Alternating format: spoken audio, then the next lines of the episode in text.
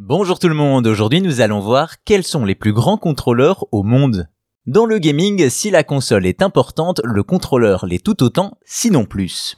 Eh oui, sans lui impossible de jouer, véritable lien entre le joueur et l'action à l'écran. Aussi, l'histoire a vu moult manettes et joysticks de toutes les formes et toutes les tailles, parfois même énormes comme la Duke de la Xbox, pourtant même nos plus gros pads semblent minuscules face aux plus grands du monde.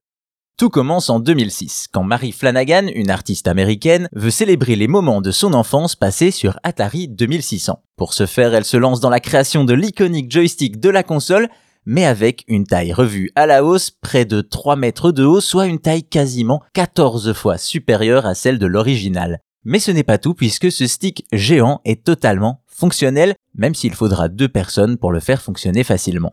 Et pour cause, la démarche de l'artiste repose sur la nostalgie et une idée de collaboration pour ce qu'elle appelle elle-même une sculpture sociale collaborative. Une création hors norme qui lui vaudra de figurer dans le livre des records comme plus grand joystick du monde.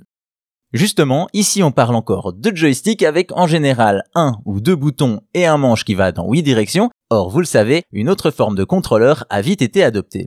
Parmi les premiers à se passer du joystick, on retrouve la NES de Nintendo et là, vous me voyez venir. En effet, en 2012, des étudiants en génie électrique de l'université de Delft aux Pays-Bas ont créé le plus grand contrôleur du monde qui s'avère être celui de la NES originale, une véritable manette pour géant avec ses 3,6 mètres de long pour 1,50 m de hauteur. Ici aussi, le pad est complètement fonctionnel et, avec de telles dimensions, pousse évidemment à la collaboration.